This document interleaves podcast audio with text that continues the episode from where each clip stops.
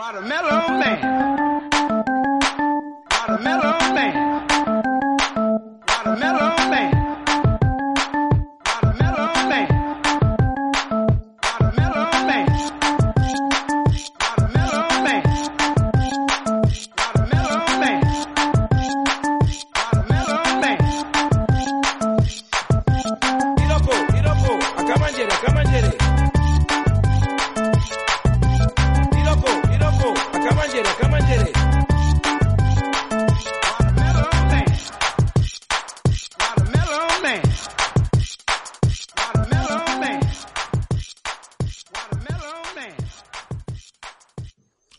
Soy Mayón y hoy 16 de diciembre de 2020 os traemos el capítulo 141 de los canales de wintables.info. Vamos a hablar de muchos temas que esperemos que podamos desarrollar antes de que se vuelva a caer Google. Y bueno, pues si tenemos suerte, para ello tenemos aquí, como siempre, a algunos de los sospechosos habituales. Vamos a empezar saludando. Rafa, buenas noches. Muy buenas noches, aquí estoy muy cabreado. Ah, sí. Nos va a contar luego por qué. Sí, Vale. buenas noches, Samuel. buenas y frías y oscuras. En serio, no os veo, ¿eh? No os veo. No, te- no nos ves porque, porque tienes una conjuntivitis de caballo, tío. Bueno, bueno. Alberto, buenas noches. Hola, buenas noches. Aquí vengo a ver si me contáis que se ha caído Google, que yo ni me enteré. Ándale. Bueno, el que no se debió enterar porque esas cosas no se usan en Linux porque es pecado es el señor Atareado. Buenas noches. Buenas noches, estoy realmente contento porque veo que poco a poco Rafa se viene a la luz. La fue- ¡Ah, lo que ha dicho! Uy, lo que ha dicho, sí, cuando estabas todo a oscuras. Ay, Dios. Em, bueno, bueno, que hemos, que hemos, saludo a todos. Sí. estoy, estoy fatal. Hoy tengo, hoy tengo día raro uno. Ya os aviso. Bueno, vamos a mandar el tweet. Em, ¿Qué hemos hecho en sospechosos habituales estos, estos días? El, Rafa, no has parado de grabar, jodido. Ya, quejándome de todo y de todo, como siempre, despotricando de todo y de todo. Le he dado caña a Linux, eh, hace un rato le he dado caña a Apple y le voy a dar caña a Microsoft con una cosa que todavía no he tenido tiempo de, de, de- de- de darle caña porque se me acumulan los problemas y las cosas. Y entonces, eh, bueno, pues eh, el siguiente le daré caña a Microsoft también. Además es de vergüenza, ya es de vergüenza ajena, pero eso es mi podcast, no aquí, que no viera el tema. Eh, Papa Friki, tú también has grabado. Yo sí, ahí he estado quejándome del PPPoE de Digi, que no soy capaz de configurarlo. Y nada, las últimas compras y esta mañana lo que me está pasando con las cuentas de Google ahí, que el Google Rewards que la lié parda y, y tengo el dinero en una cuenta que no, que no uso mucho.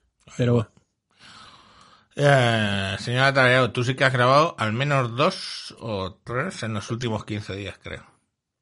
Cuatro, Cuatro, dos por cuatro, semana. dos, dos por semana. right. dos todas las semanas. Aquí no falla. Estoy muy entretenido con la Raspberry Pi 400 que lleva RM mucho antes de que lo descubriera la gente de, de Mac. que era una- Madre mía, qué paliza nos estás ganando.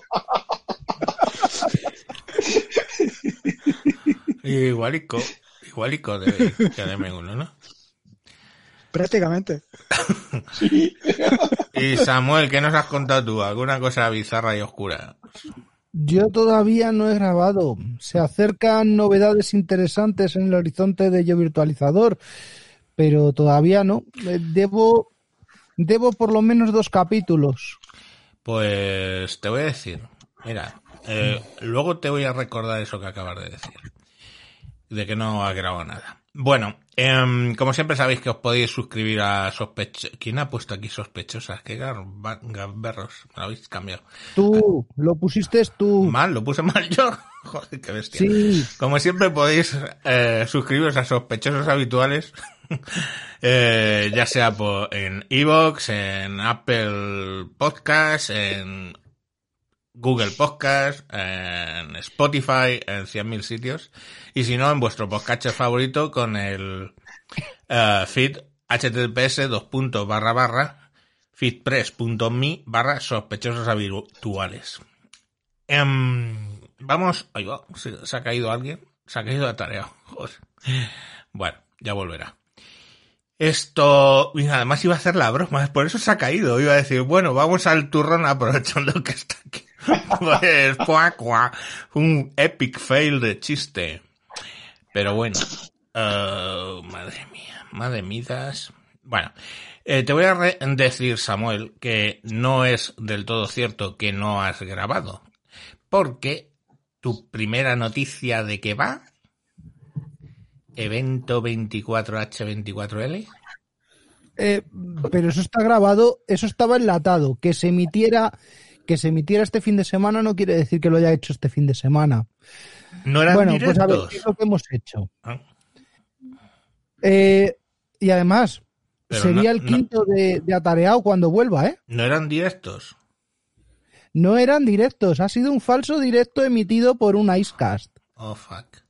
operado con estas manitas. Ah, pues yo que creí que eran directos. Bueno, conecté solo un ratito, eh, la verdad. ¿Para qué voy a negar? Sí, después, después de escuchar música clásica durante horas. Te has ido a caer justo cuando iba a hacer la broma de aprovechando que está aquí atareado, vamos al turrón. Para entrar con el primer, con el primer, pero te has caído justo antes. Ya ha quedado muy feo. Eh, He tenido, he tenido que cambiar de Has, te- has tenido un hipo. Bueno, venga, contarnos qué ha sido eso. por- digo contarnos porque tú también has estado implicado, me parece, atareado. ¿Qué, ha sido eso del 24H24L y si se puede volver a escuchar o no? Vale. Pues eh, ha sido un evento de 24 horas de solo contenido mm, Linux por familias. Edición multimedia, redes, seguridad, hardware, eh, políticas. Eh, yo he aportado dos de seguridad, uno de monitorización junto con Eduardo Taboada de... mm, No, este no tiene podcast, no tiene, creo que no tiene nada. Es un conocido de Telegram y el otro con un podcast incipiente que, que, que gracias a gracias a esto, gracias al gusanillo, saldrá en unos días de seguridad, eh, donde lo tengo, ¿cómo se llama aquí el compañero? Oscar Rodríguez de, de Perú.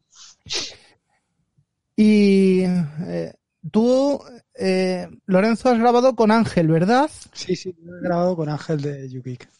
¿Hiciste uno o dos? No, uno, uno, uno solo, uno solo, de Ah. chismes de estos. De Sí, me resto. SBC. Ah, ya, tú me- Sí. Que especificas algo más. Eh, Bueno, pues entonces, el chisme. Bueno, eh, dejadme un segundito. Eh, que acaba de entrar eh, Vicente. Vicente, buenas noches. Buenas noches, ¿cómo estáis por ahí? Anda, dilo, Rafa. ¡A, a mis brazos! ¡Perfectamente! ¡A mis brazos! Me encuentro perfectamente. Me encuentro perfectamente. Operado ya. ¿Estáis hablando del maratón de Linux? Estamos hablando del maratón de Linux, sí. En la, ¿Puedo hacer un, un, un- Please. El lunes que tuvimos reunión de la Junta de la Asociación Podcast, salió el tema y, y se nos despistó, pero era una cosa para poder haberos echado una un cable. Así que la próxima vez contactad porque se os habría echado un capote, seguro. si es que ese es el tema, que lo que quien lo ha hecho es un conocido ya de WinTablet, eh, José Jiménez, no sé si os acordáis. Sí. Mm. Vale, bueno, pues entre ese y cuatro más, pues nos pringaron a Lorenzo y a mí, eh, que con, con las condiciones de que tenía que ser todo libre, todo independiente, todo, todo happy flower power, pingüino power. Y, y así se ha hecho. Eh, la edición ha sido eh, máquinas Linux, la emisión máquinas Linux. Me parece que ahora el feed va a estar alojado en, no sé si en, entre Archive y, y GitHub.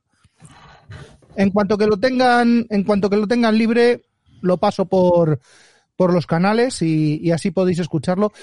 Porque el tuyo fue una hora razonable, el mío me pusieron a las 7 de la mañana. Un domingo a las 7 de la mañana hablando de monitorización, pues como que no.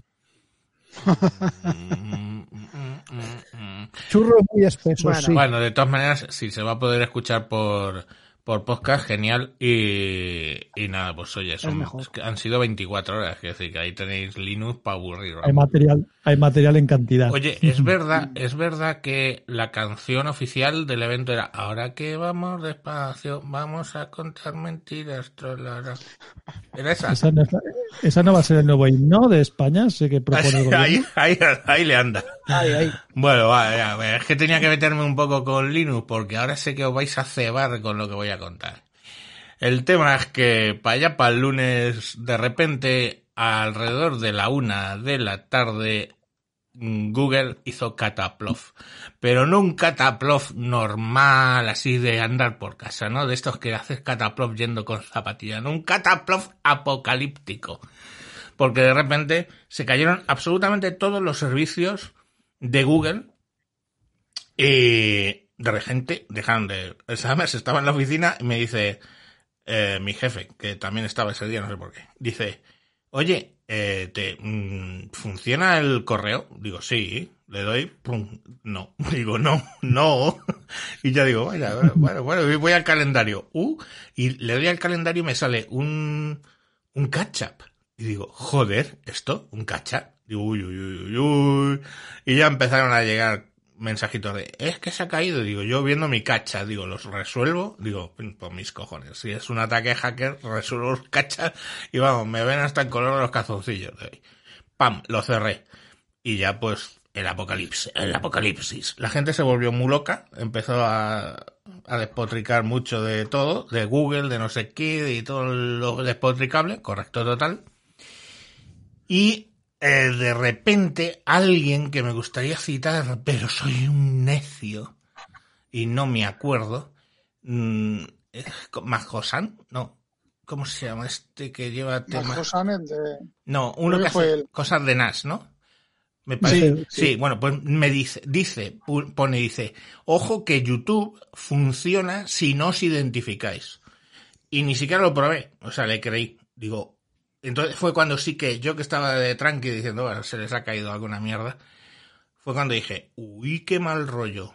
Porque claro, en- automáticamente supe que lo que se había jodido era el, la autentificación de, Cuentas.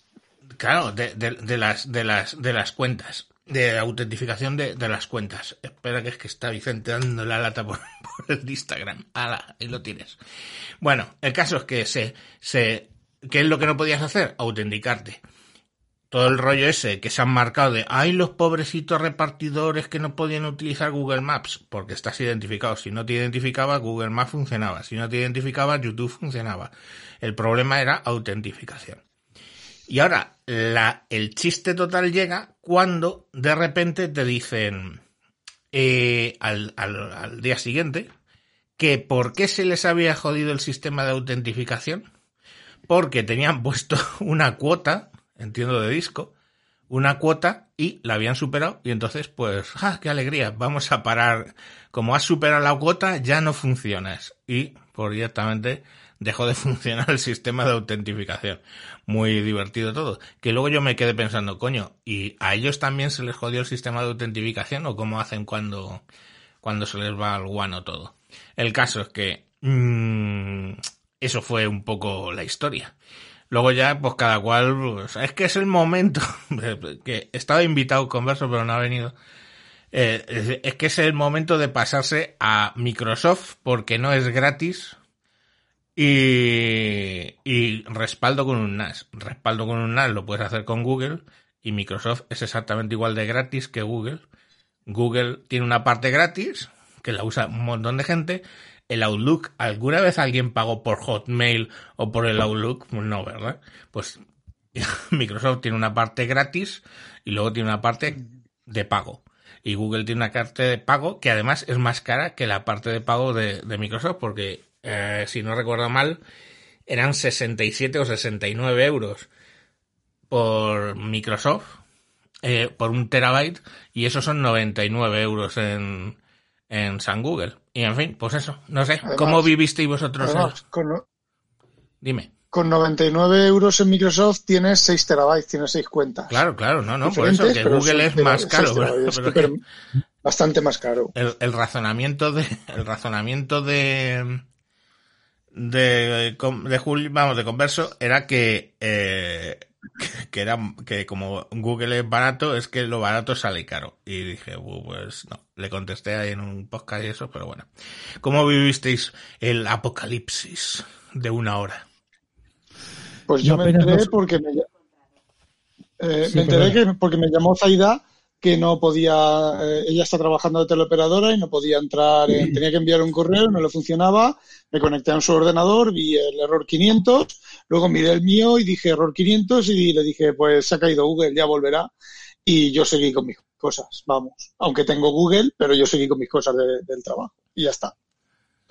Mira, yo os voy a explicar una cosa, ¿vale? Que lo he explicado en el, en el podcast, pero lo explico aquí de nuevo.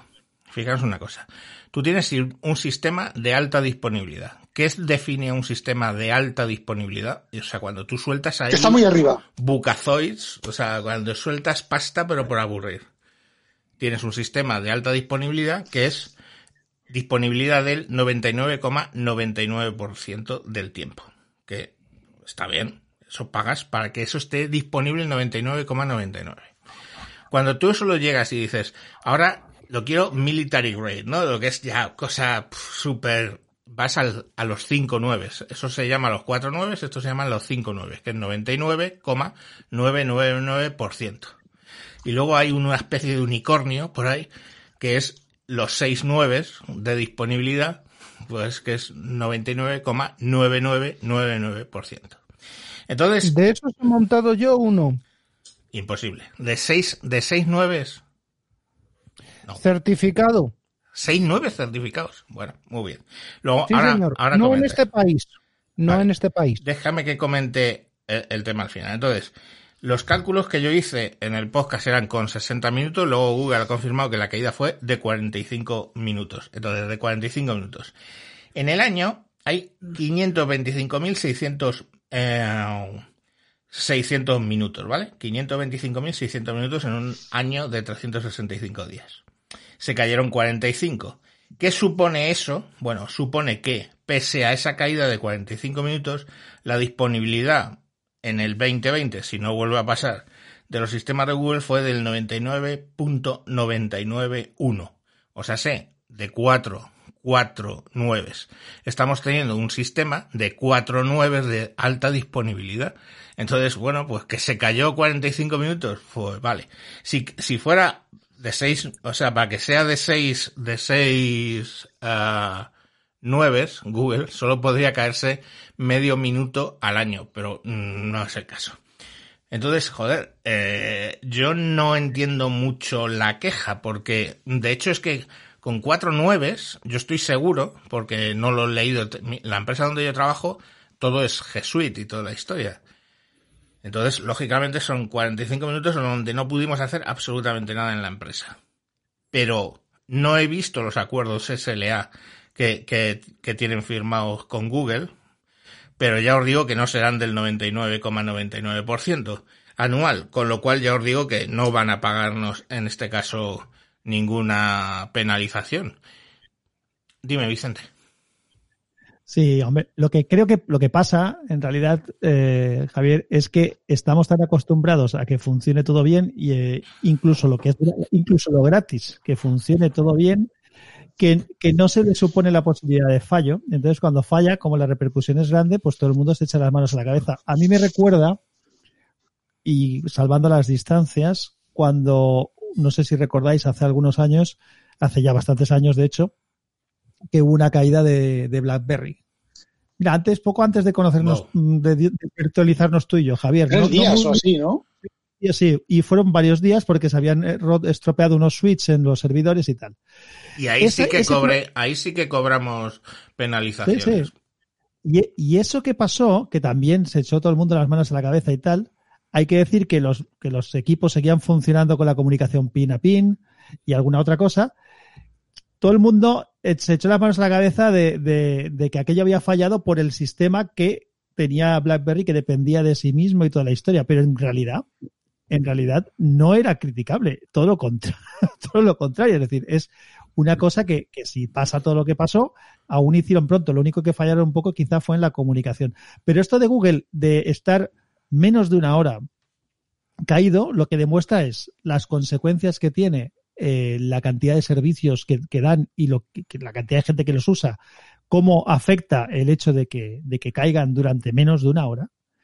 Y que, y que, joder, como has hecho, tú has hecho, tú te has hecho los números además, que, que en realidad la fiabilidad es abrumadora. Es, es, decir, es que estamos acostumbrados a que nos, mira, nuestro ordenador, que es un equipo nuestro, ¿cuántas veces uno reinicia los orden, el ordenador? Y me da igual, no me vengáis ahora con que si es Microsoft o David, yo el iPad lo he tenido que reiniciar más una vez también. Es decir, que lo, los equipos fallan y cuando estamos hablando de una red que está soportada por miles y miles o mogollones de miles de equipos repartidos en un montón de sitios, es decir, es que si, si, no sé, si uno ve un reportaje o, te lo explicaran con exactitud, todo lo que tiene que, que haber para que funcionen esos servicios bien, es que es una salvajada. Es decir, lo que es un milagro es que falle tampoco. A ver, a ver, a ver. Eh, claro, vamos con algunos comentarios de aquí que está calentito el tema. Dice Hardware Adicto, lo que la gente no puede esperar es que un servicio que no se paga económicamente tenga un SLA infalible. A ver, nadie pretende eso. Eh, o sea, yo no creo que a nadie se le haya ocurrido decir, oye, voy a cobrar, eh, quiero tener un SLA de los servicios gratuitos, pero de los servicios de G Suite, ¿quién saca ahí? Bueno, no, ah, se ha caído Vicente. De los servicios de G Suite, sí que eh, hay un SLA, no lo conozco. En el podcast puse el ejemplo de la parte que yo negocio. Yo negocio contratos de comunicaciones y, y conté así por encima un poco lo que era el más o menos la disponibilidad que yo que yo tenía. Pero claro, es que mmm, no no si es gratis no no puedes pedir penalizaciones por incumplimiento de ningún SLA. Las empresas sí. Luego dice, ojo que eh, Sergio Navarro Peiro dice, ojo a la disponibilidad 5.9 es muchísimo, eh, no es muchísimo, es muchísimo, y no quiere decir que sea así, quiere decir que están dispuestos a pagarte si se caen. Claro, esa ahí está, es la parte de las penalizaciones, ¿de acuerdo? O sea, eh, tú ejecutas las penalizaciones si no se cumple ese, ese nivel de SLA. De, SLA es Service uh, Level Agreement, acuerdo de nivel de servicio. Y lo que se computa es, pues que tal cosa puede caerse eh, tantas horas al, al, año. Y lo tenéis que reparar en tanto tiempo. Si se supera el número de caídas o se, de la disponibilidad, ese 99, algo, o eh, no se repara en el tiempo adecuado, pues se ejecutarán estas penalizaciones. Dime, Rafa. Que yo quería decir una cosa, bueno, en, lo que pasa es que como me he caído antes, tampoco. Eh, una cosa que es eh, algo muy sencillo, volviendo al tema de, de converso, de tu NAS. A ver, si se va la luz en tu casa, eh, tu mujer o la señora de la limpieza le da un tirón al cable y te apaga el NAS, el tiempo de volver tú de tu trabajo, de encenderlo, o sea, que puedas volver de tu trabajo y no tengas que esperar hasta que salgas del trabajo. O de la mujer volver a conectar el cable, darle al botón, que el NAS arranque, que se activen todos los discos, las encriptaciones, su puta madre en vinagre, que tú puedas entrar y tal, es más tiempo que el tubo estuvo Google, Google eh, fuera de servicio. Y peor te lo pongo, que se le rompa un disco a tu NAS. Y es una chorrada hacer eso comparado con lo otro.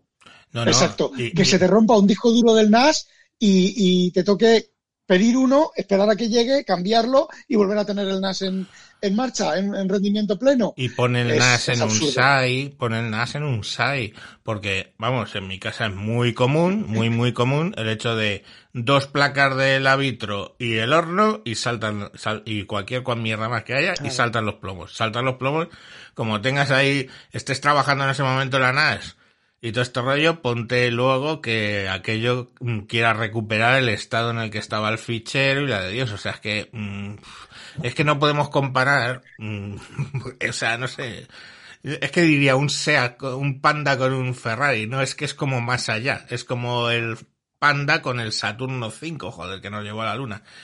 O sea, es, no es ni el mismo deporte. Alberto. No, yo creo que lo estamos aquí comentando por la excepcionalidad del caso. Normalmente no se Claro. cae y, y se ha caído y por eso se está hablando, porque si no, eh, tendrías que ver también las veces que se ha caído, por ejemplo, WhatsApp, que lo usa muchísimo más mucha gente seguro, y se da más cuenta que si se cae 10 minutos, que ya te digo 45 y yo ni me enteré. Lo vi en los grupos que la gente estaba diciendo que se había caído, pero yo no trabajo con ello. En la empresa nuestra no podemos acceder a, a nubes ni nada de, de Google, nada más que al correo. Y entonces, es que ni lo ves. Y el que está en casa o tiene el correo normal y, y está viendo un vídeo de YouTube, pues son 45 minutos en muchísimos años que llevamos trabajando, o que llevamos usando las cosas O de sea, Google. porque caídas parciales ha habido, pero caída así global yo no recuerdo ninguna.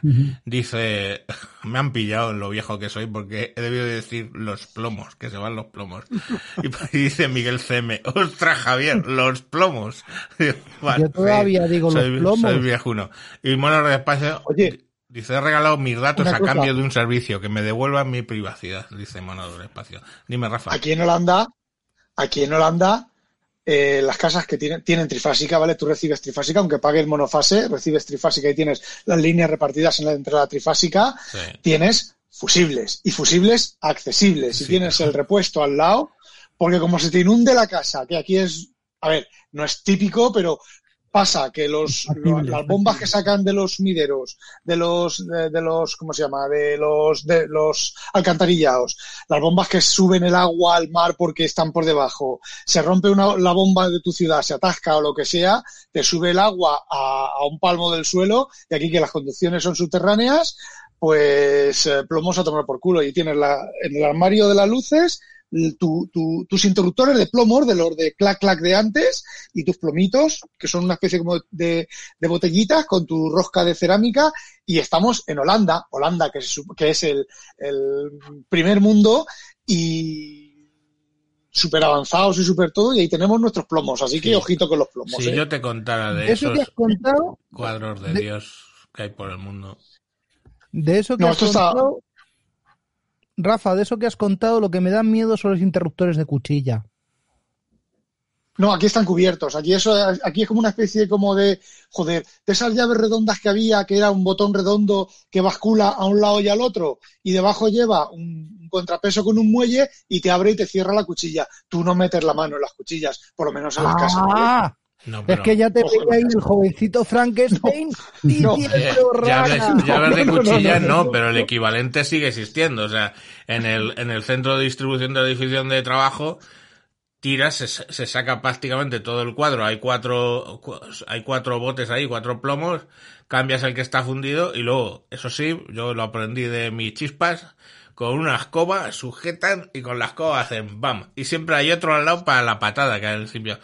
Este, digo, ¿y este para qué está? ¿Qué pinta aquí? Dije, este es el de la patada. Digo, ¿cómo el de la patada? Y es que es así, porque si te quedas enganchado, toda su función es darle una patada para separarlo del cuadro antes de que se achicharre. Pero bueno, después de contar las batallitas, pues bueno, eso es lo que es lo que es lo que hay. Eh, Bueno, y solo una cosita, solo una cosita. Dime. ¿Habéis notado alguno que se ha caído Telegram esta tarde aproximadamente Sí. en torno a las 4? 10 Sí. minutos, sí. No. Bueno, eso es otra Pero cosa. porque han preguntado, ¿eh? E- Eso es otra cosa. Quiero decir, mm, se cayeron muchas cosas más, dejaron de estar operativas que solo Sí. Google. Porque hay mucha gente que enlaza su autentificación, ¿vale? Su, Claro. su seguridad a la seguridad de Google. Discord, por ejemplo, en mi caso, pues yo no podía eh, eh, acceder a Discord porque yo lo tengo enganchado con la, con la seguridad de Google. Entonces, y eso y tantas cosas. Pero bueno, creo que mm, vamos a ver aquí. Sí, los, los servicios de Zero Out, perdón, de OAuth son los que más sufrieron. Bueno, eh, Hardware Adictor comenta, dice, montarte un NAS es posible para trabajar 24/7, sí, pero solo dependiendo de cómo sean tus réplicas, dónde estén y tu distribución de discos, etcétera. Sí, claro, tú puedes poner un NAS, gastando din- mm, dinerito, puedes ponerte un NAS cojonudo. Eh, las empresas lo tienen, vamos, de hecho, el equivalente a un NAS. O sea, los... Ya, pero Bueno, los armarios esos de HP que montabas tú, Samu, no me acuerdo cómo se llaman. Sí, Pero tú a sí, nivel y personal, esto, ¿no? y esto que me, y, No, y bueno, esto que poniendo me- dinero. y, y esto que me ha puesto a continuación, pon, pon el siguiente comentario de Hardware Adictos. Uh, y no necesitarás un NAS eh, y no necesitas un NAS, necesitarías dos geográficamente en dos sitios diferentes gestionados por un balanceador. Ya, ya. Vale. Así está, así Esto está. es lo que prometí en el pod, esto es lo que prometí al principio, que es lo que vengo eh, lo- a lo que viene el año que viene del podcast. Se llama hiperconvergencia y software defined data center, SDDC. en- Vale, en- eso lo tocaré todo, todo, todo el año que viene. Y cómo hacerlo y cómo hacerlo económicamente viable. En, en la empresa lo tenemos, vamos, de hecho, quiero decir, con dos centros de datos redundantes y todo ese tema, eso está claro. Bueno, vamos a, a otro, a otro tema. Eh, en respuesta de repente, pues hay que sacar noticias positivas de Google cuando, teóricamente positivas de Google, cuando ha habido una noticia muy negativa, pues eh, hoy salía la noticia de que Google compra Neverware y que esos quién son. Si digo Google compra Cloud Ready, empieza a sonar un poquito más. ¿Qué es lo que, qué es Cloud Ready? ¿Vale? Cloud Ready es un, es un software, ¿vale? Que sacando de Chromium OS permite instalar en cualquier PC Chromium OS, que es la parte libre de Chrome OS. Reducido y traducido al cristiano, puedes convertir un portátil por ahí que tú tengas viejo en un Chromebook o un PC que tú tengas viejo en un Chromebox, ¿vale? Para eso está Cloud Ready. Cloud Ready fue creciendo, ha ido creciendo bastante en el ámbito estudiantil, ¿vale? Porque, bueno, aparte de pues, gente que lo quiere probar y se lo instala porque no tiene para comprarse un Chromebook y, o no le interesa, pues se lo instala el Cloud Ready y funciona.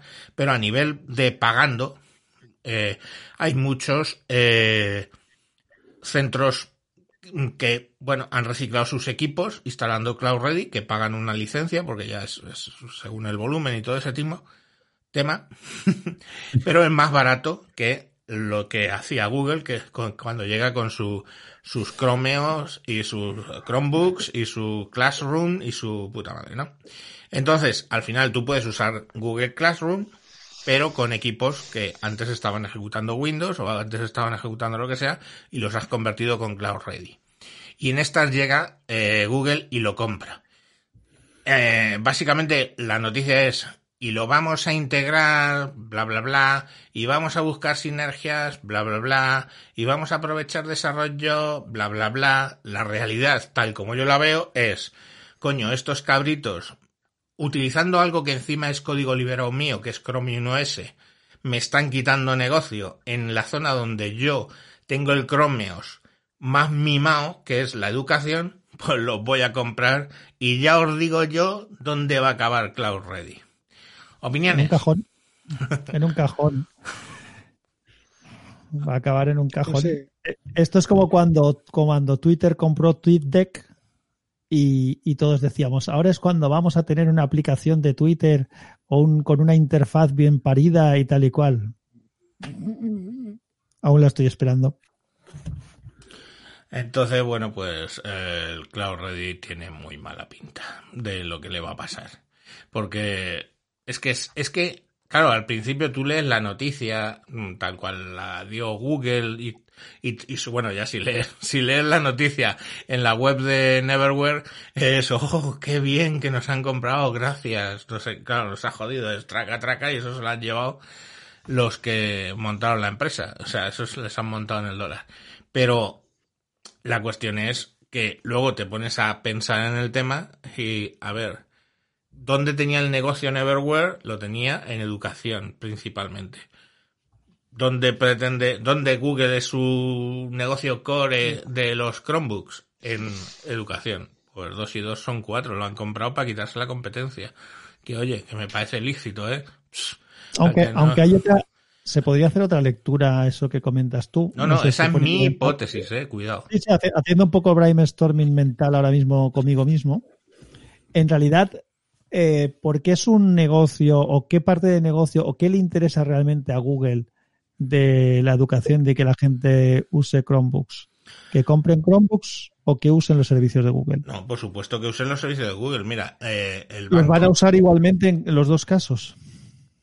Sí, sí, ya, pero eh, te llevas el plus de las licencias que pagan del G Suite, aunque sea muy baratito porque es centro educativo, más el plus que te llevas de que un Chromebook se lo estás vendiendo, ¿vale? No, no estás utilizando un ordenador que tienes ahí del Pleistoceno, que encima funciona bien, porque le instalas el, el Cloud Ready y funcionaba el equipo bastante bien.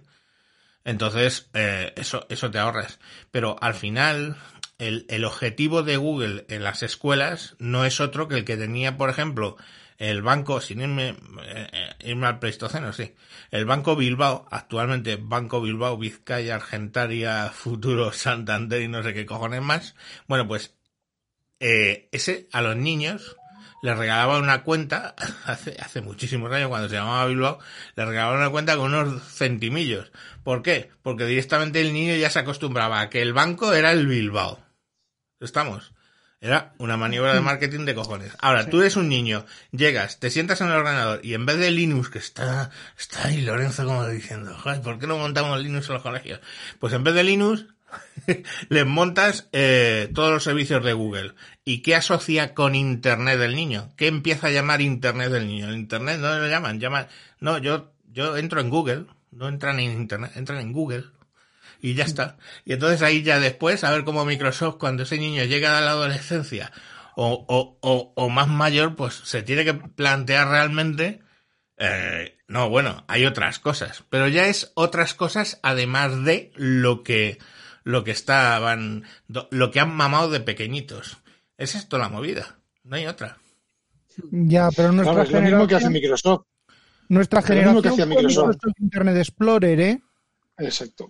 Claro, claro. Oye, que conste. Cuando he hablado antes de lo de la caída de Google y lo que ha conversado eh, Converso eh, 72, es que hay una cosa que, a ver, joder, es que me estáis diciendo ahora, año 2020, que Google es el mal absoluto y que donde me tengo que ir es a Microsoft. Hostia, qué poca memoria tenéis, porque en los 90 y los primeros 2000 el demonio Satán va de retro. ¿Era? Coño, Microsoft. Entonces, si ahora son los, ahora son las carmelitas descalzas, no me jodas. Perdona, Sam. Es que yo, la, la gente va, va buscando demonios donde no los hay. Todo el mundo sabe dónde está el demonio, dónde empezó el pecado original del ser humano con la manzana mordida de los cojones. Mira, yo te, Ya está claro. no, yo te digo. Por eso no hay que comer Empresa- manzanas. Empresa- no, no, empresariales 101. Primer día de clase, llegas a la universidad. Te sientas, bienvenidos. Estos empresariales 101. Eh, el objetivo de la empresa es ganar dinero. ¡Hala! Vuelvan mañana con todos sus apuntes. A tomar por culo. Eso es la primera lección que te dan los empresariales. El objetivo de una empresa es ganar dinero. Pues ya está. Entonces no me, no, a- no demonices a Google por intentar ganar dinero. Como no veía lógico demonizar a Microsoft en los años 90 porque lo que pretendían era ganar dinero. Joder, es que es su objetivo, empresa, ganar dinero.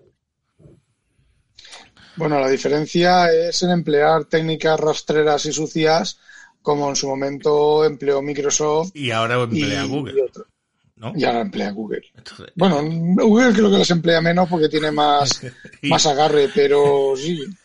Vicente coge el iPad, lo levanta, que se le ve la manzanota y le pone los cuernos de Satán encima. Ah, Es que no estaba mirando. Sí.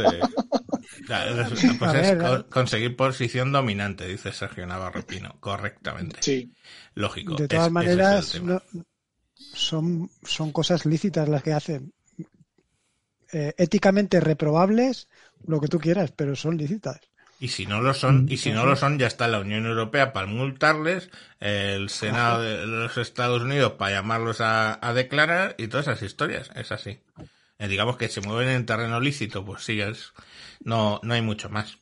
Vamos con, vamos con un temita de precisamente el Satán que estaba mostrando. Uy, de este tema quiero hablar yo. Sí, sí, de este tema vamos a hablar bastante. Bueno, Apple presentó los AirPods Max, ¿vale? Que son unos eh, auriculares, ¿vale? Tipo los que yo tengo, o sea, de, de- eh, que te cubren toda la oreja, ¿vale? Inalámbricos, por supuesto, y bueno, con un diseño, pues... eh, hay, gente que los ha definido como feos, ¿eh? Que conste. Si queréis, puedo... Yo. Sí, puedo compartirlos, ¿vale? Para por lo menos los que estáis en directo. a ver. Stop screen, share screen. Ah, pestaña Apple, compartir. Ah, ponerlo como... Vale, ahí se ve.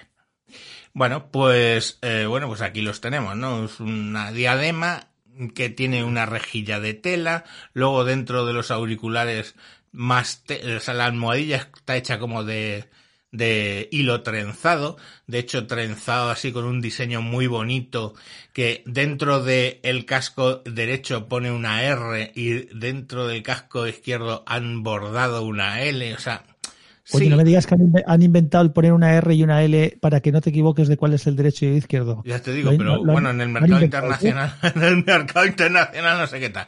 Bueno, luego tiene una cosa que así que me gusta, que es que no están los cablecitos que van al, al auricular, esos cablecitos que salen de la diadema y se meten al auricular y que pues te puedes enganchar con ellos.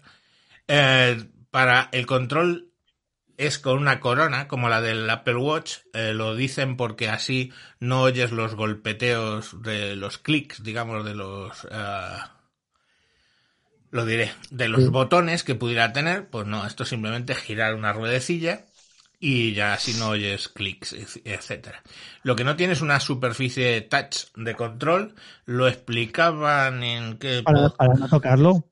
no, no para no tocarlo, era porque eh, al ser de aluminio tendrían que poner una zona de plástico para que precisamente todo el tema del touch eh, funcionase y que bueno, pues que no, o sea, no iban a quedar muy bien resuelto el tema. Eso, joder, es que me gusta citar donde lo he oído, pero es que no me acuerdo. Perdón. Eh, eh, no sé si fue en Review for You o en... Joder, lo diré. Este chico... Da igual, con eso que tienes ahora mismo en pantalla, siete notas, cinco colores, Ya ves. eh, se merece una hostia con la mano abierta. No son siete notas, son doce notas. Que yo recuerde, ¿no? bueno, Sí, pero, además, si son siete notas, cinco colores, ¿qué relación hay entre el 7 y el 5? O en Radio Geek. En uno de los dos lo escuché. 7 y 5, 12. Los 12. Bueno, a ver, entonces la cuestión al 25, final 12. es, eh, o sea, nos estamos dejando lo bueno para el final, yo le doy botón comprar, ay, quiero comprar, sí, sí, Lo bueno te lo diré yo en después. rosa, soy un rosa, lo quiero, 629 euros, ¿vale? Y entonces, aquí viene eh, compañero de, de compañero de sospechosos que hoy les estaba escuchando, reconozco que no he acabado el podcast, eh, Iván Treki 23 y su colegui en Manzanas Enfrentadas. Que decían, es que se deberían haber llamado estudio o se deberían haber llamado pro porque son de estudio. No, no, perdón. Y eso lo he oído ya en varios sitios. No, Ni de coña. estos no son unos, unos eh, auriculares de estudio, porque hay una cosa que tienen los eh, auriculares de estudio, que es una cosa que se llama respuesta plana. Plana. Vale, Pero es que explica, no saben- tú, Vicente. Explica Sí, es tú lo que qué iba a es la, respuesta plana. Venga, adelante. A ver, a ver, para empezar, mm, no, no pueden tildarse ni de auriculares de alta, de, de alta fidelidad. Correcto, ese, eso también lo iba a mencionar. lo, lo primero que es necesario es que yo he estado mirándome las especificaciones técnicas y he dicho, bueno, vamos a ver qué respuesta en frecuencia tienen estos auriculares. Y, y la respuesta en frecuencia no aparece por ningún sitio. Eh, entonces, pues bueno, pues ya para empezar no sabemos qué respuesta en frecuencia. Para que no lo entienda, qué respuesta en frecuencia quiere decir desde qué tono bajo hasta qué tono alto es capaz de reproducir el auricular Claro. que es una cosa y de qué manera lo hace. Y Sí, eso es una eso- cosa importante. Una respuesta plana quiere decir que en todas las frecuencias la, la- la respuesta es plana, por lo cual no va a colorear, que se llama, es decir, no va a transformar el sonido que le llega. Y déjame explicar llega, que eso, que eso es absolutamente imprescindible en unos auriculares para un estudio, porque lo que tú quieres escuchar es cómo tú lo has eh, ecualizado, no cómo Pero- te está ecualizando los Exacto, porque aparatos. es que porque si no, cuando ya no lo oigas en tus auriculares y produzcas el disco, pues aparecerán más bajo los graves o más altos o lo que sea. A ver, perdona, que Rafa quería decir algo, un segundín. Sí, una puntualización. Eh, lo que está comentando Vicente eh, por lo que están diciendo las reviews por ahí, es completamente, no lo dicen las características, pero es completamente lineal y el audio es eh, completamente puro. Cubre, cumple cumple todo- de toda la gama de audición, eh, la gama de frecuencias, absolutamente No. todas. Lo que sí que he oído una cosa es que es autoecualizado, Claro, o sea, pero ya no sé si eso se podrá tocar. Autoecualizado es precisamente eso, que quieres enriquecer, ya sea por una IA, incluso admitiendo que sea por una IA que ve que ese tema tiene unos graves que te puede potenciar. Sí, adelante, suavemente. Sí, Es decir, el que está autoecualizado, que es una característica que tiene, porque tiene varios micros, luego lo explicamos si queréis, Mm. quiere decir que se va a oír muy bien o te va a resultar que lo, que lo vas a escuchar muy bonito todo y perfecto y te vas, lo vas a escuchar maravillosamente bien, pero no es respuesta plana. Claro, no es, a ver, la- para que lo entendamos, tú lo vas a escuchar genial, pero no lo vas a escuchar como tú lo hayas configurado en tu equipo de estudio, sino como el, el, los, eh, lo quieran enriquecer los audífonos, o sea, los auriculares. Con lo cual, no, no son, no, no son de estudio. Eso para ¿Tiene, empezar. ¿Tiene posibilidad de conectarle cable o no? Cable de audio, digo. Sí, Eh, sí, sí. sí, Con, con entrada Con- jack y tal, o es USB. sí, sí, sí, sí, pero bien aparte. Vale, vale. No, porque eso también es importante. Eso es importante para la otra 30 parte. euros. Porque Vale. si es Bluetooth, tampoco puedes tener eh, alta resolución, porque no, no, no es capaz de, de transmitirse vía Bluetooth. Correcto. A ver, eso es para Y los es que de alta Bluetooth- fidelidad. Ese Bluetooth no va a ser ni A2DP ni aptX. ¡Qué Tampoco. manía! Que, que Apple no sabe hacer Bluetooth. Vale, pero a lo que vamos es que tú, unos auriculares, digamos, ya sabemos que no son de estudio. Espero que lo hayamos explicado bien y por favor no vuelvan a decir lo de lo de los estudios cerca de nosotros porque nos enfurecemos con facilidad. Ahora vamos a lo de si son para alta fidelidad, para escuchar un melómano que quiere escuchar su disco de la novena sinfonía de Beethoven en que lo tiene en ¿cómo se llama el formato este que le encanta a Juan Luis Coño? FLAC. ¿Eh? FLAC, FLAC. FLAC. Lo tiene en FLAC, es perfecto, se lo pone. ¿Y qué pasa? Pues que si son Bluetooth, ¿vale? Ese, esa, esa señal lleva, hay un, un encoder que la está metiendo ahí. Y el encoder, pues lógicamente luego lo desencoder. Y entre que encoder y lo desencoder, lo que haces es que lo joder. Básicamente. Sí, a ver, un, un- un melómano disfrutará de la música porque la escuchará bien. Un audiófilo, que eh, la diferencia es que es el que no solamente le gusta la música, sino que le gusta la alta, que se oiga todo perfecto y que sea alta calidad, esa gente se compra auriculares abiertos, amplificador de auriculares, un DAC específico para que la señal te la decodifique analógico desde, en fin, ni de coña, vamos, esto no, no, que, que para cualquiera va- van a escucharse muy bien. Ahora, también os digo una cosa, con el precio que valen, te puedes comprar un, equipa- un equipamiento para escuchar música de flipar, pero de flipar en colores. Ahora no será inalámbrico, no tendrá los micros, no podrás hablar. No, sí, en el, práctico va a ser, a mí me gustaría tenerlos, si me los De- regalan. De, yo verdad que me siento mal porque el podcast que yo escuché, que dije, me tengo que quedar con ello para. Porque lo había dicho muy bien. No, lo tengo en Twitter, puse. Fulano. Creo que es el de Review for You, me he equivocado. El, el, el chaval de Review for You, ¿vale? Buscarle en Review for You veréis que tiene un, un capítulo hablando de los estos y es glorioso, o sea, perfecto. O sea, mm, la crítica perfecta de alguien que sabe de audio hac- hacia estos equipos. En Review for You. Perdonad que antes he dicho que si era eh, Geek esto no, pero es eh, Review for You. Bueno, pues eh, es que ahí básicamente te lo, te lo dice perfectamente. Quiero decir, estos auriculares, ¿para quién son entonces? Pues son para gente que quiere tener unos auriculares cerrados, ¿vale? Porque eso es otro tema que podríamos entrar, tampoco queremos entender mucho, entre abiertos y cerrados. Unos auriculares cerrados encima de cerrados con cancelación de ruido, ¿vale? Para escuchar música muy bien en el metro, muy bien, en el, no en el coche, pues está prohibido, muy bien por ahí. Cuando vas por la calle, escuchando música con una calidad para- brutal. para poder hablar con ellos, para poder hacer muchas cosas, pues como los que tiene, como los que tiene Rafa, que son como los míos, o como los míos si les pongo el adaptador. ¿vale? Y eso está fenomenal. Por cierto, Boss, que también es una marca eh, muy prestigiosa en sonido, Boss también es una marca que hay muchos equipos de altavoces y demás que tampoco publica la respuesta en frecuencia. Con lo cual no se sabe lo que hace, se sabe que suenan bien, pero no se puede saber con qué exactitud suenan.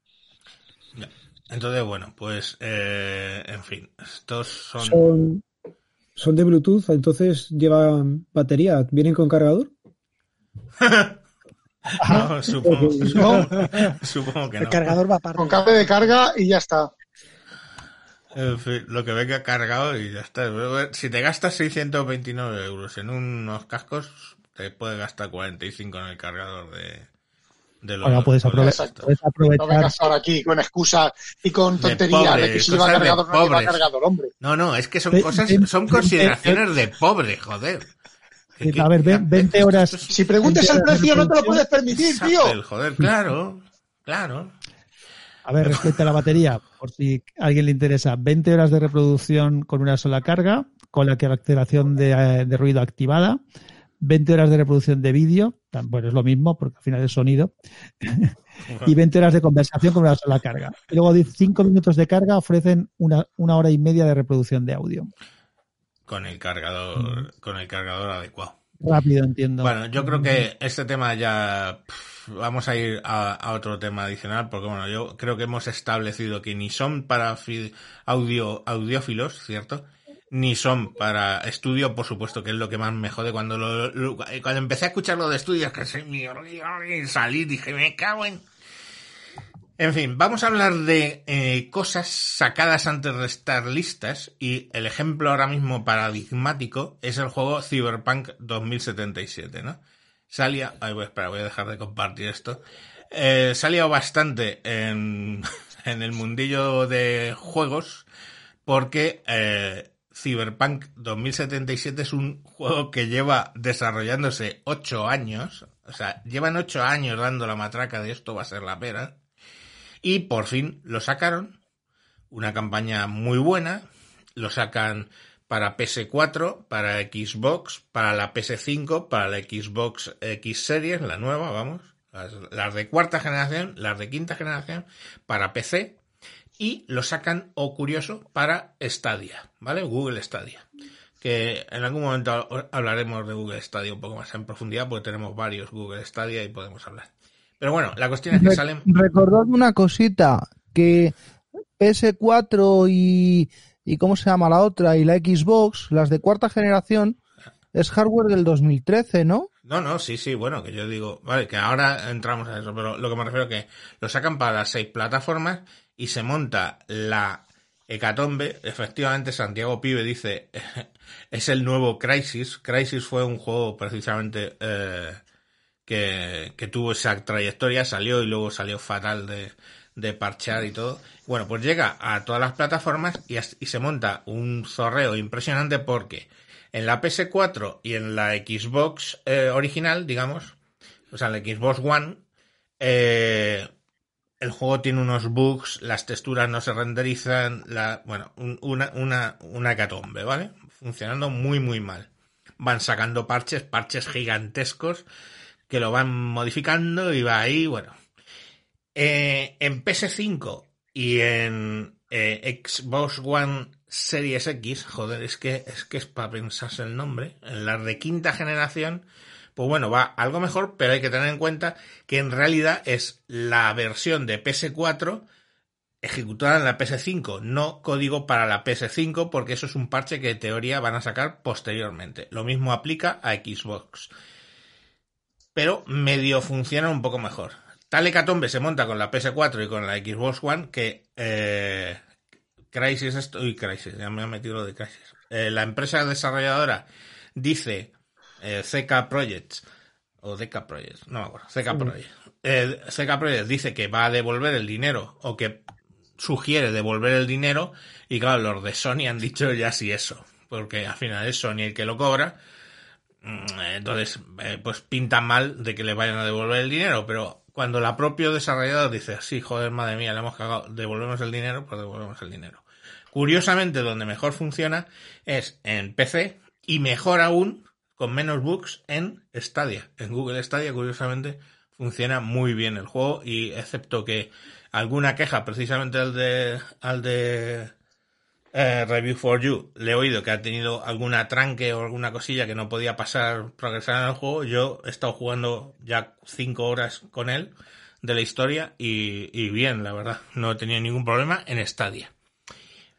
Esa es el, la noticia con, con, con eh, este Cyberpunk 2077. Pero Rafa tenía otra historia que, que, que, le apetecía comentar al respecto de cosas salidas no en buen estado. Es algo que, que la verdad es que me, me, toca mucho los cojones y además una, es una cosa que se está demostrando conforme pasa el tiempo y pasan los días, se demuestra que más y más empresas lo hacen bueno, pues eh, eh, sabéis que ayer o antes de ayer, ayer creo que fue, salió la versión 11.11.1 de macOS Big Sur. Y como yo ya tengo el culo peladito y escaldadito de, de actualizaciones fallidas, pues digo, bueno, lo actualizo en el MacBook M1, que se supone que es su, su, su niña preferida y digo, si actualiza ahí bien, pues ya mañana o pasado lo actualizo en los demás. Bueno, pues lo actualizo en, en, en el M1 y esta mañana lo cojo el portátil, me lo llevo al trabajo y a media tarde cuando ya tenía un rato, pues lo abro Digo, cojones, que no están mis ficheros, no están mis ficheros, no están mis ficheros. Resulta que la actualización ha perdido los datos, durante la actualización se han perdido los datos de la configuración de iCloud Drive. Es decir, cualquier cosa que tuviera sincronizada en el Mac ya no está sincronizada. Ni libros, o sea, ni books, ni los programas de, yo qué sé, GoodNote, nada, nada, nada, nada, nada, nada, nada, absolutamente nada sincronizado eh, me pongo a mirar la configuración y digo, coño, mm, aquí ha pasado algo. Me pongo a mirar la configuración y efectivamente el iCloud Drive estaba desconectado, me ha tocado volver a hacer login. Y entonces, pues me ha dado por buscar en internet a ver qué, qué problema, a ver si es un problema conocido de la actualización y tal y cual. Y bueno, parece ser que en la release candidate eh, se reportó que había una parte importante de usuarios a las que le había pasado la actualización de la release candidate, candidate de la punto 1 les había pasado exactamente esto.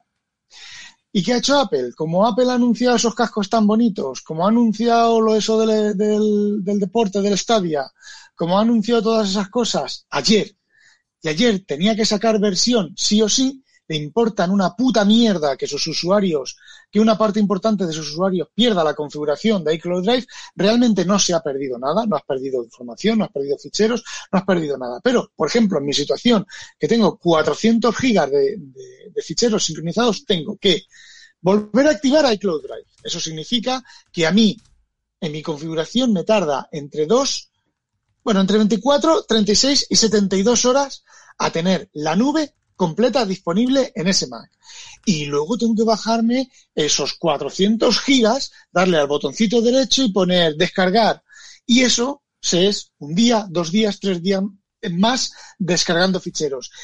Eso en un Mac, en un portátil, significa varias cargas de batería que estoy haciendo, envejeciendo mi, portátil, encima el M1 que lo cargo una vez o dos veces por semana, lo voy a tener que estar car cargando varias veces más por semana solamente porque los hijos de la gran puta de Babilonia de Apple han decidido que ha llegado la fecha, han sacado la versión y les importa una puta mierda lo que les pasa a los usuarios.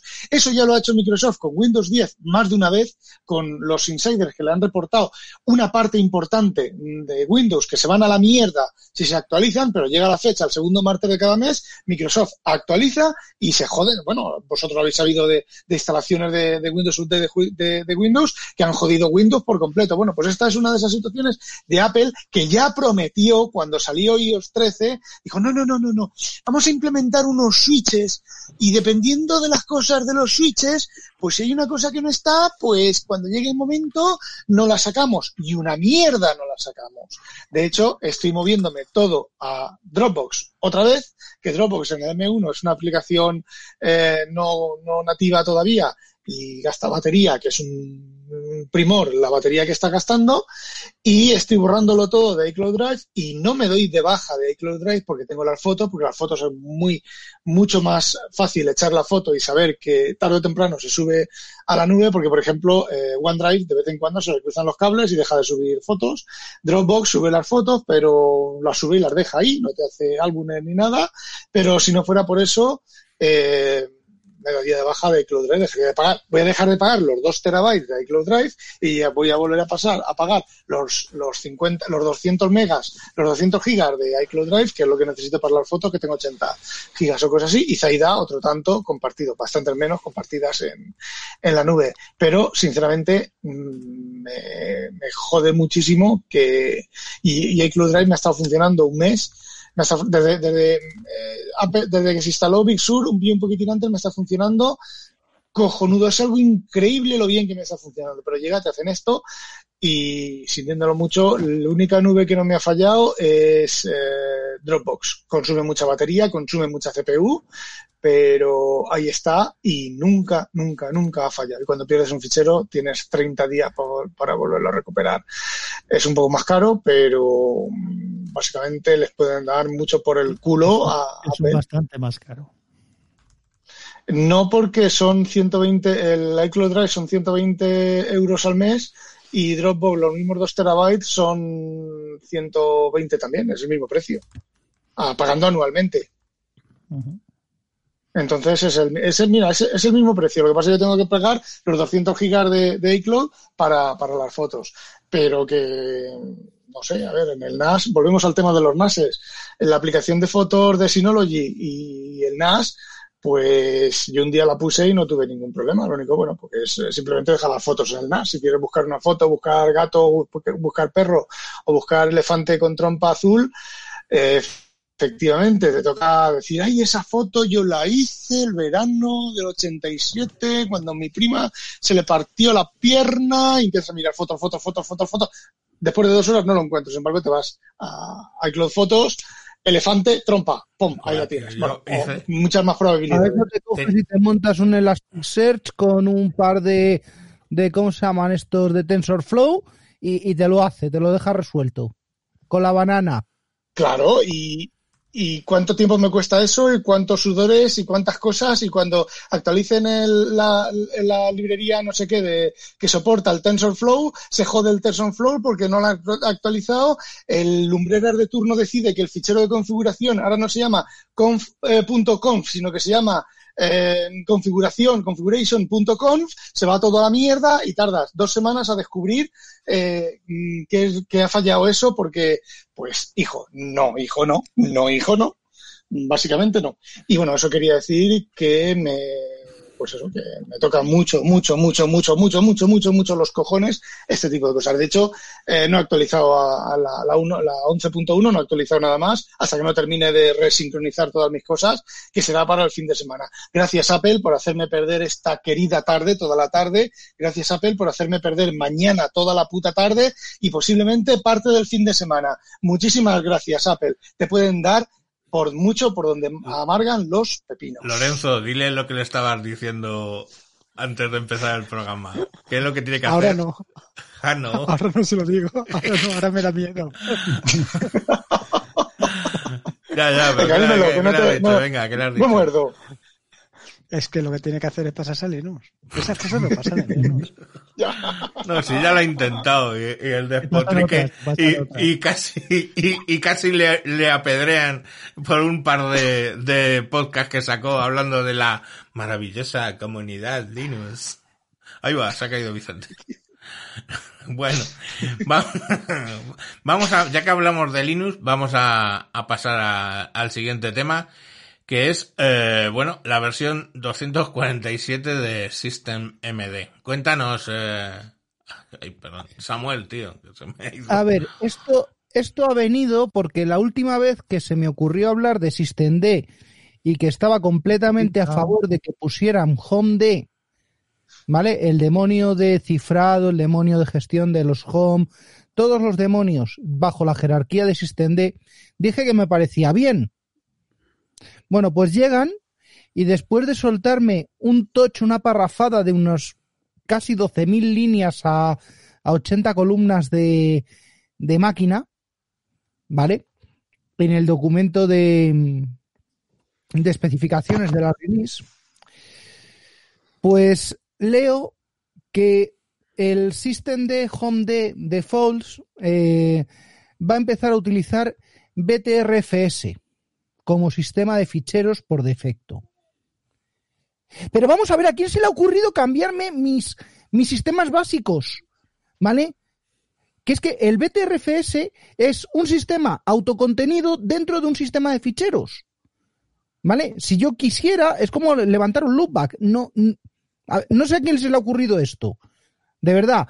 Eh, mm, cifrar, vas a cifrar un, un sistema de ficheros, cifra el sistema de ficheros. No cifres unos sectores dentro del sistema de ficheros que además se puede au- autorredimensionar. Eso significa que vas a perder datos. No sé quién lo está, eh, quién lo está usando ahora mismo, pero esto, desde mi punto de vista, eh, es, es, inus- es inusable. De hecho, eh, todos, todos los aparatitos, todos los aparatitos eh, ARM que tengo, los he intentado eh, replanchar a Fedora 33 con BTRFS y, y- y es imposible. Tengo que hacer 32 en XFS y actualizar. Porque el BTRFS, se pongan como se pongan, no está maduro. ¿Vale? Y es que es, es por lo que lo he traído. Porque lo otro, Ni en el otro Venezuela. mundo, En Venezuela está maduro. No, allí, allí tienen, allí tienen guineos, ¿no? Guineo también. Bueno, el otro, el otro invento que han traído dentro de la 247 es un, un demonio que se llama eh, OOD, OOMD, ¿vale? Que está desarrollado por Facebook. Sirve para llevar el sistema para que siga siendo estable eh, cuando te quedas sin memoria. Esto, mm, bueno, pues se puede habilitar, en teoría, eh, te puede dar eh, memoria infinita, pero es que yo sigo, sigo sin verlo. Y eso es lo que quería decir del, del 247. Si es que ¿Algo que añadir, Lorenzo? Yo no tengo. Vaya, a mí en general lo que son cambios eh, siempre van bien. Quiere decir, en general. Que puede ser que algunas cosas. eh, esa, o sea, lo que vengo a decir es que eh, no por lo que ha dicho Samu, sino porque todo el mundo está en contra o- o ha estado en contra durante un tiempo de System D por aquello de, de que está avanzando hacia algún sitio. Pero está avanzando, no sé. está avanzando a hacer, a, a ser el control central de procesos de Tron.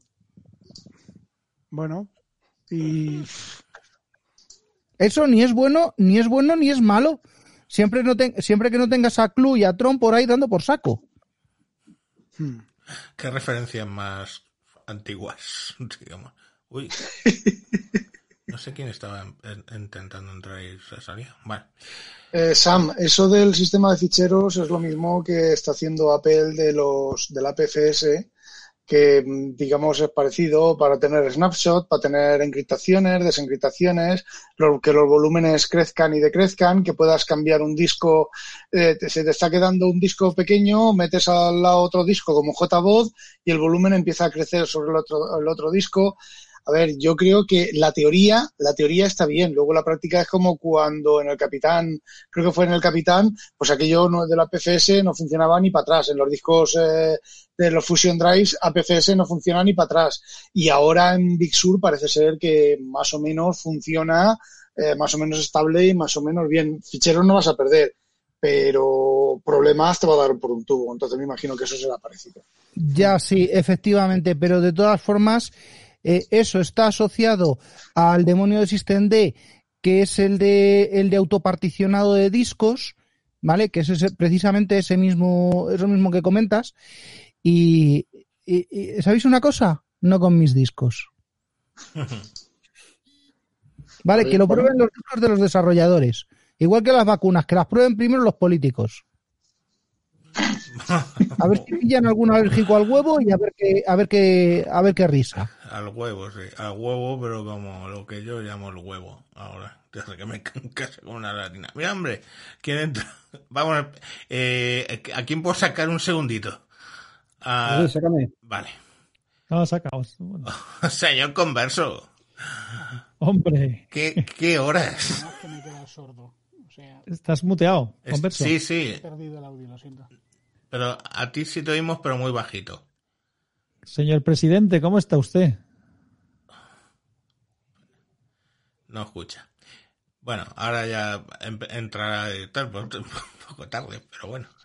Eh, a ver, un segundo. Eh, le vamos a poner- ponerle algún comentario ahí en el private chat diciendo que a, a él sí la escuchamos. Em, bueno, ¿en qué estábamos? Que em, Bueno, pues eso, que, que 2.47, bien, pero no con mis discos. ya. Bueno, ya cada uno, cada uno es como que, digamos que el categories es tuyo y te lo follas como, qui- como quieres. Ya, pero es que no so- A ver. Que, que, que no por obligación. Ya, bueno, pues mm, al final, Sam, al final vas a terminar. Mira, eh, al final es eh, esos son los sistemas de ficheros del futuro. Eh, por lo que, por las facilidades que cuando funcionen bien y sean estables y tengan la misma calidad que X3, por ejemplo, eh, y el mismo rendimiento y tal, o que NTFS, eh, pues serán sustituidos y tendrán pues esas facilidades, los cambios en caliente, eh, expansión de volúmenes, disminución de volúmenes, pues todas esas cosas cuando todo eso pues funciona bien. Incluso la, la escritura está de ficheros diferencial, que solo escriben eh, cuando tú cre- creas un nuevo fichero, si hay un sector que ya es idéntico a ese fichero, no me acuerdo cómo se llama eso, te crea solamente De, un de fichero que duplicación. De duplicación de Exacto. disco. Está inventado hace eh, 20 años. Lo de la Sí, extensión no de los ficheros, lo del autoclonado, está inventado hace 25 funciona. años. Se utilizaba Veritas. El problema pues es no funciona bien. Eso funcionaba de, de vicio. El problema es que no lo hacía funcionar cualquiera. bueno, Bueno, pues no sé. que- que Converso ha hecho una entrada en falso porque no, no, no, no escuchaba. Em, bueno, podemos ir al siguiente tema o, o después digamos más sobre esto. No, no, no, sigue, sigue, sigue, que, que, que esto Vamos. sigue siendo veneno. Vamos, vamos a por otro veneno en la piel. Centos RIP. Cuéntanos, ¿qué quieres decir con eso? Lorenzo, ¿a ti te afecta? ¿Cuántos servidores CentOS tienes? ¿Ninguno? Todos, son todos Red Hat. ¿Son todos Red Hat? Ya. Vale, Mm. bien. pues nada. Eh, CentOS es la distribución paralela basada en los fuentes de, de Red Hat que, que liberan a los pocos días de liberar la distribución, pues la liberan, la compila la gente y Converso, cuéntanos. A ver, sa- saluda. Eh, Perdonad, pero he tenido todos los problemas del mundo.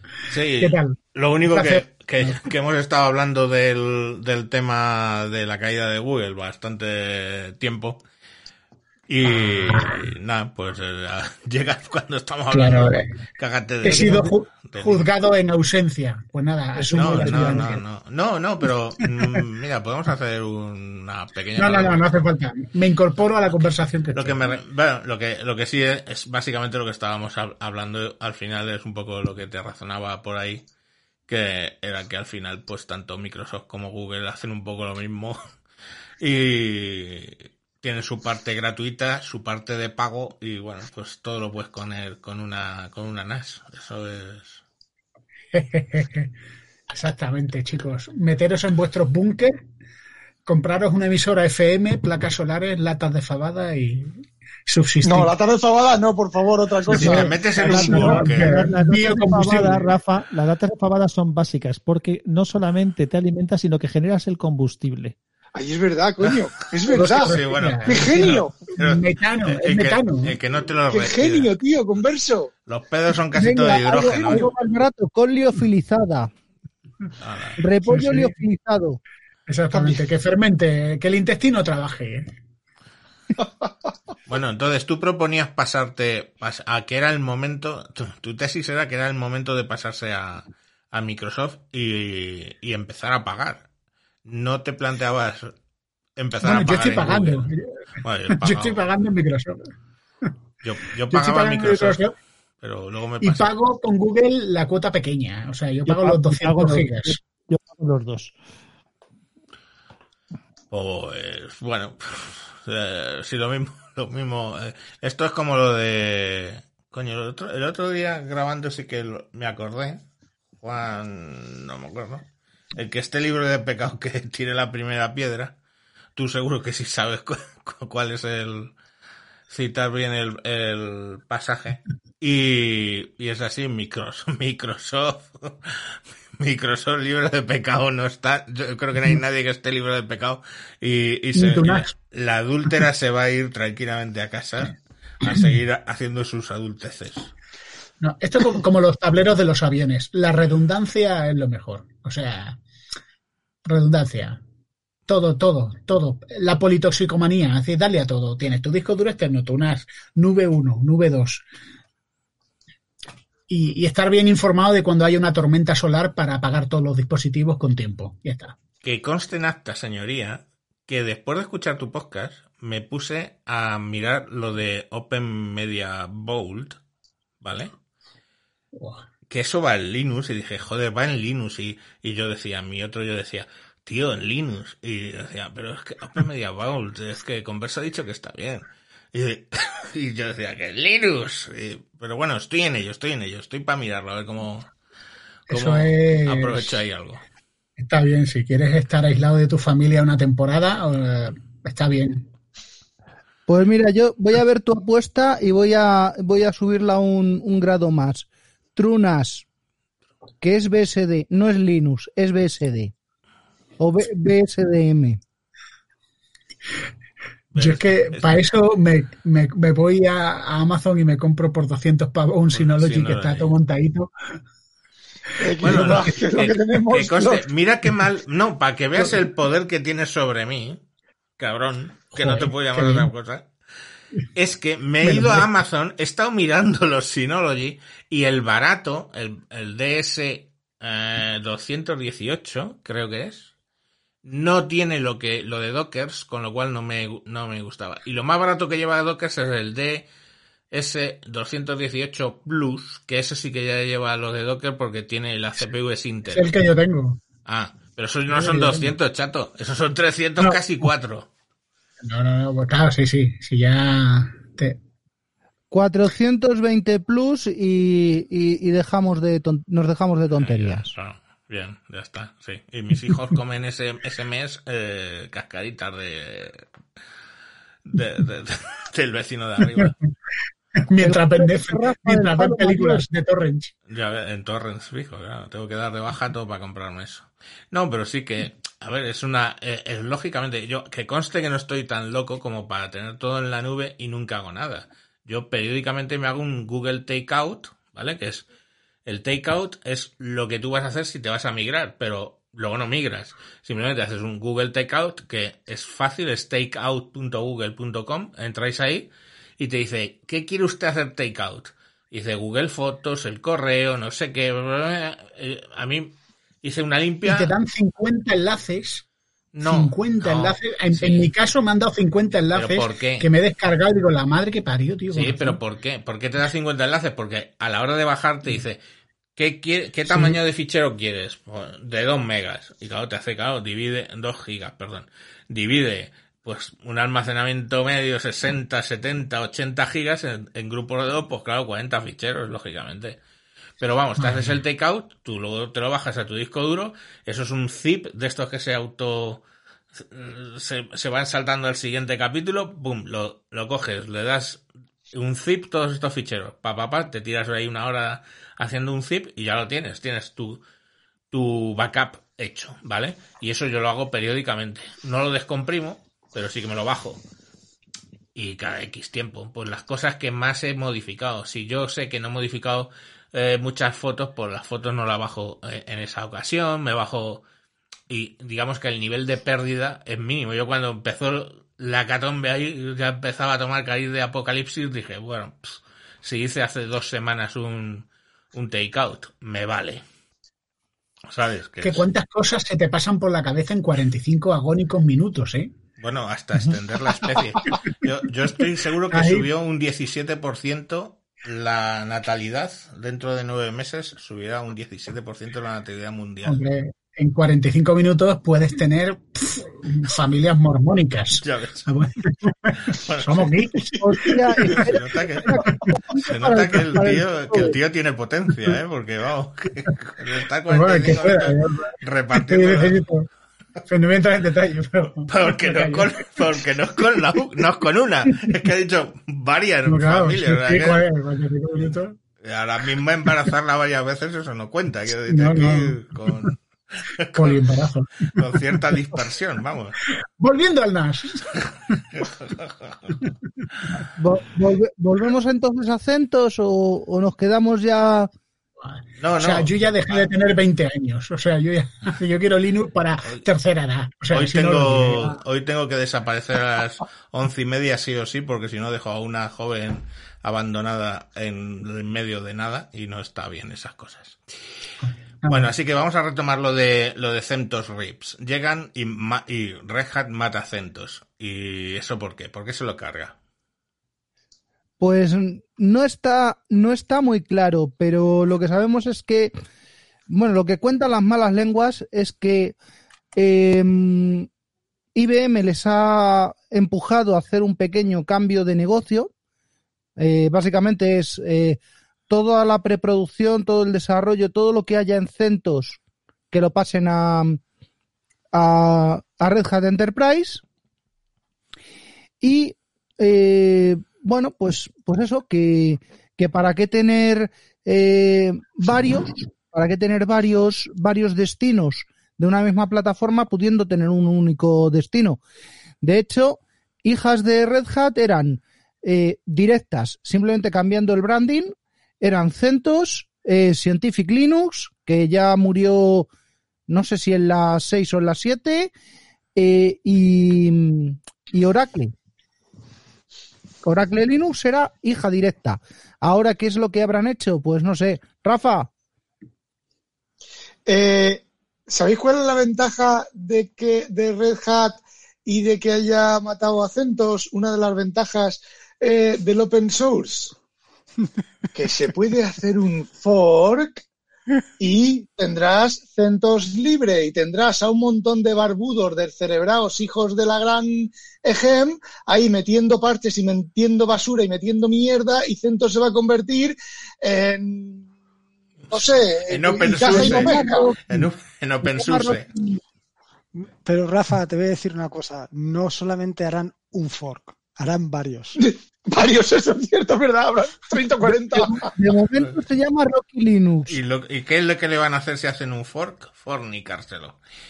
Mira, tenemos por aquí a Juan, a Juan Luis temas, ¿eh?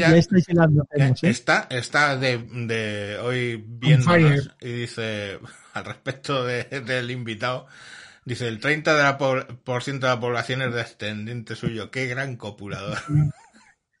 y bueno, luego nos, y luego nos dice, Rejas es el mal. Tenía que decirse y se dijo.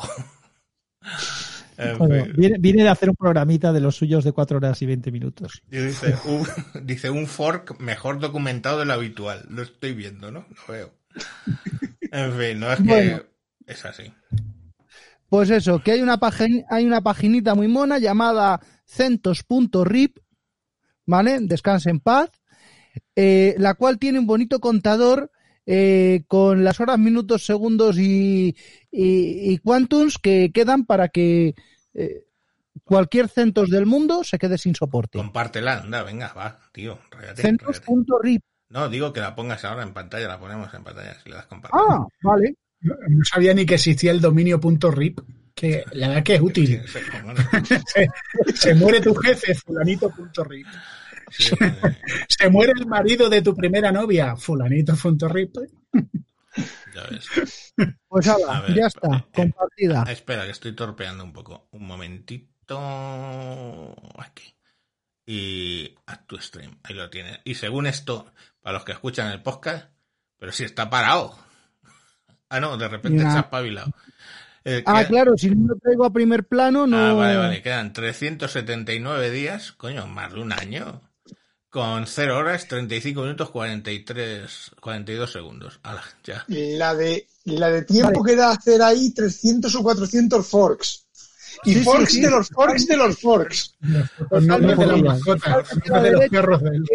Bret Hat, Bret Hat, Bret Hat, ¿vale? Eh, todo está bien, no tengas pánico, usuarios, bueno, pues eso. Que bueno, la documentación oficial dice que el, el final de vida útil debería ser el 2029. Fijaros lo que están haciendo con el acorte este. Ya ves. Así que bueno, Bueno, no sé. 379 días para la muerte de, de, mm, de algo que forma, el parte, que forma parte aproximadamente el 80% de mi backend. Pero, eh, o sea, vale, tu caso. ¿Por qué AT? Sam, Dime. ¿por qué AT hace un fork? Un fork y tenemos dos Sams. Paso, paso. Y uno Yo- se va a Red Hat y el otro se va a, a, a, a Pedorra, digo a Fedorra. No, Y ya uno está. cuenta cosas y otro Yo traduce. soy, yo soy una meba, bipartición directa. Eh, bueno, a ver, ¿esto afecta, afecta a Fedora? No. ¿Afecta al resto de distribuciones? No. ¿A quién afecta? Pues a los pringados que queremos tener un sistema operativo que no nos breen a actualizaciones cada, cada día de 60, 70, 80 paquetes. Fedora y Ubuntu son muy de eso. Debian, a lo mejor, no sé, pero, pero de 15 paquetes a la semana yo no bajo en Debian. En, en, en Debian 10 ahora mismo.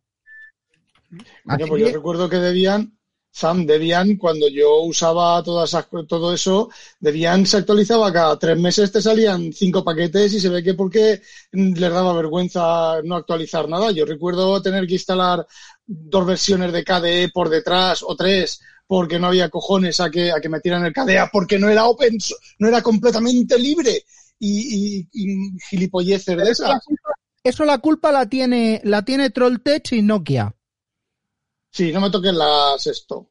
Ya, bueno, pues eso. Y, y, a, y a ese nivel, a nivel de Debian, CentOS es exactamente igual. Va, mm, no sé si lo puse en el, eh, en, el canal de Linux. Me parece que son seis versiones por detrás de, de, mm, de Fedora ahora mismo. Y, y CentOS 7 es, es un Fedora 19 y vamos por la 33. ¿Vale? O sea, que no estamos hablando de una, de una estación de, de trabajo eh, para tener lo último de lo último, no, estamos hablando de algo, de, de tener algo estable. Mm. Pero bueno, En fin. Bueno, chicos, pues ya os digo que lo, vamos a llegar hasta este punto hoy.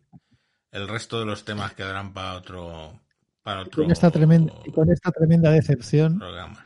No, eh, oye, a mí la verdad es que me hubiera No, gustado. es, es- es como suelen apagar- acabar los programas de, de Grand Tour. Y con esta tremenda decepción acaban el programa. Ah, no sé, no los he oído nunca, que van de Joder. tema de carreras y eso, de coches, Fórmula 1. Eh, coche. Ah, Bueno, no, no, de, de, de- bueno, ya te contaré un día. Hombre, pues coño, si te gusta, haces pan de él. Que- cu- cu- cu- cu- de- No, pero no es un podcast, es un programa de, de Amazon Prime Video. ah, El día 18 empieza la nueva temporada, por. Rafa, ¿te saco un segundo para que salude Juan Luis? Antes de irnos o qué? Claro, no, me voy ya, Sácame a mí, chicos. si quieres, sácame a mí. Chicos, no, no, ya está, chicos. tienen miedo. adiós, adiós. ¿Tienes miedo de Juan Luis, hombre? Sí, sí es muy majo.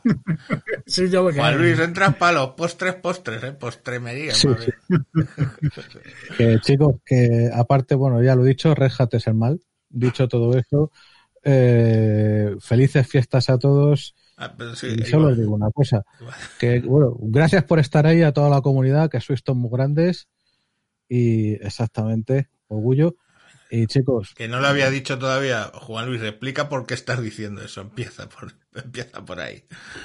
¿qué he dicho que Pues lo de, lo de que gracias por estar ahí, porque este hoy es el último programa de la temporada Ah, vale. No, Con lo Hasta cual enero. volveremos.